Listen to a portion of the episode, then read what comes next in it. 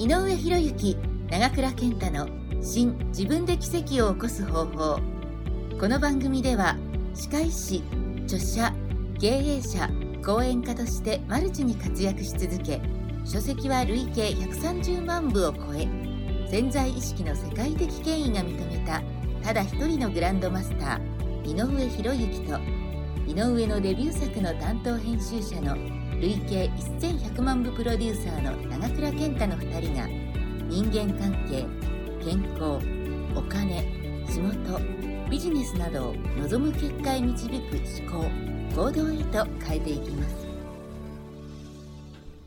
お疲れ様です。長倉です。今日もポッドキャスト、えー自分で奇跡を起こす方法を井上博之先生と始めたいと思います。井上先生よろしくお願いします。はい、よろしくお願いします。今日は忙しい時の思考整理術ということで、うん。まあ多くの人が忙しいとですね、頭の中がまあごちゃごちゃしちゃって、まあ頭の中ごちゃごちゃするとなんか僕の印象だとまあ感情もこう、うん感情も乱れてきて、はい。まあ冷静な判断ができなくて、うん。えー仕事も人間関係もうまくいかないになっていくのかなというふうに思うんですけども、その忙しい時って井上先生もすごいあると思うんですけど、その時はこうど何を心がけてるとかありますか？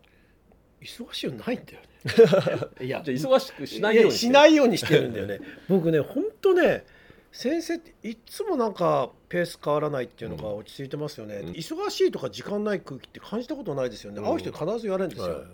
基本的に自分の価値順位の中で必要なことだけしかやってないですようね。んで、その価値順位の必要なことも意外と周りにやってもらえるような自分になってるんですね。うんそうすると意外とまあ仕事の生産してる量に比べて、えー自分の忙しさって本当なくて、うん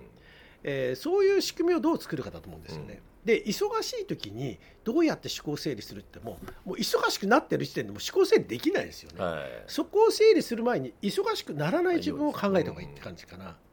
だからいや僕もたくさんいろんな人とお付き合いしてると、うん本当に余裕ないなみたいな。うん大体こう人と待ち合わせしてはい遅れてくるっていうのも普通にあったりするじゃないですか。もう僕もだから待つのすごい慣れてるんですけはいどだけど言わんとしてる忙しさは分かるんだよね、はいだけどそれってもっと前もってできないのとか思ったりするんだけど だからやっぱりこう忙しくない自分をまず作るとしたら自分の価値順位で自分しかできないことをしっかりやっておくっていうことあとはできないことは人に任せるっていうことなのかなと思うんですよね。本当に忙しくて、まあ、どうしようかと思ったらやっぱり優先順位考えてやるしかないですよね、あとはなるようにしかならないでいいんじゃないですか。まあこの前なんか僕も出版塾やってて、そこに来てた人の企画で、うん。まあ、井上先生のセミナーとかも出てる人の企画だったんですけども、うん。うん。まあ、サボり方みたいなところで、なんか成果を出す人はサボってるってことに気づいたと、うん。その自分はなんか8時から4時までっていう1日20時間労働を10ヶ月続けて倒れたと。で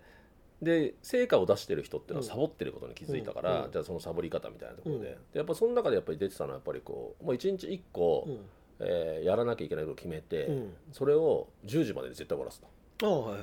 うん。ていうのをこう心がけるようになってそれをなんか部下にも教えたりとかしてたら、まあ、みんなそういうふうにこう、まあ、心身ともに、うん。あのまともになっていったみたいな。なるほど。えー話があったんですけどまさにこう忙しくしないというのを徹底的にするということ、そしてまあ今言ったと優先順位だし、ね。優先順位が高くて自分しかできないものは自分がやって、うん。でそれもとっとと早く終わらしてうん。あとは他の人にやらせるみたいなところですよね。うん、で80対20の法則じゃない 20%80% 精度を上げるみたいなことあるじゃないですか、だけどまあ96対4だと僕は思って4%がほとんど96%精度を上げると思ってるんですよ、だからその4%ってやるものって何なのかなって考えるようにするんですね、だから皆さん全部やろうとしてるんですよね、うん。うんで全部やってる割に人生の価値として生きてこないことが多かったりする、でやっぱり目的とやるべきことの4%これを考えるのが僕すごいポイントかなと思ってますね、うんまあ、なので今回のテーマはですね、まあ、忙しい時の思考整理法なんていうて課題だったんですけども、うん。まあ、忙しくなる前にうん。どういうふうに整理しておくのかっていそううですことですよね。ねだから塵も積もっても塵じゃないですか、うん。価値ある一つに合えばいいじゃないですか、うん。だからなんか1000やるよりも一つで十分だったりするわけですよね、だからそういうふうにちょっとこう自分の中の生産性の高いことって何なのかなって考えた方がいい、例えばだからぶあの僕なんか人と会う時には自分にない魅力とか価値ある人、うん。成長できる人、まあ、その人しか会わないみたいなね、うんで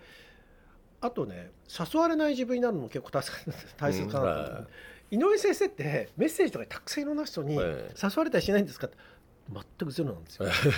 多分ね誘いにくい。づらいんじゃない？誘いづらいっていうね。だから誘いづらくなると何かあったら誘う人を自分が選べるってことなんですよね、だからそういう不義理もないってこと、うん。誘われて断るっていうのは不義理がはいあるじゃないですか、そしてなんか自分も申し訳ないって人だったら思うかもしれないですよね、だから誘われない自分になって誘う人を自分の中で選べる自分になるっていうことがすごく大事な。の、うん、そうすると忙しくなくなるっていうか。そうですね、まあ、やはりこう、まあ、忙しいっていうのがねなんかいいと思ってる人ももちろんいると思いますんで、うんうん、まあそれいろいろあると思いますが、まあ、ただ忙しくてねこう頭の中が整理されてないと、うん、本当に、えー、いいことないなと、えー、つくづく思いますんで、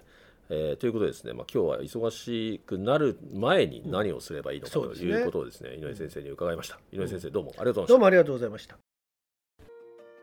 本日の番組はいかがでしたか？番組では井上博之長倉健太に聞いてみたいことを募集しています。ご質問は i n f o アットマーク i n o u e h i r o y u k I c o m info アットマーク井上博之ドットコムまでお待ちしています。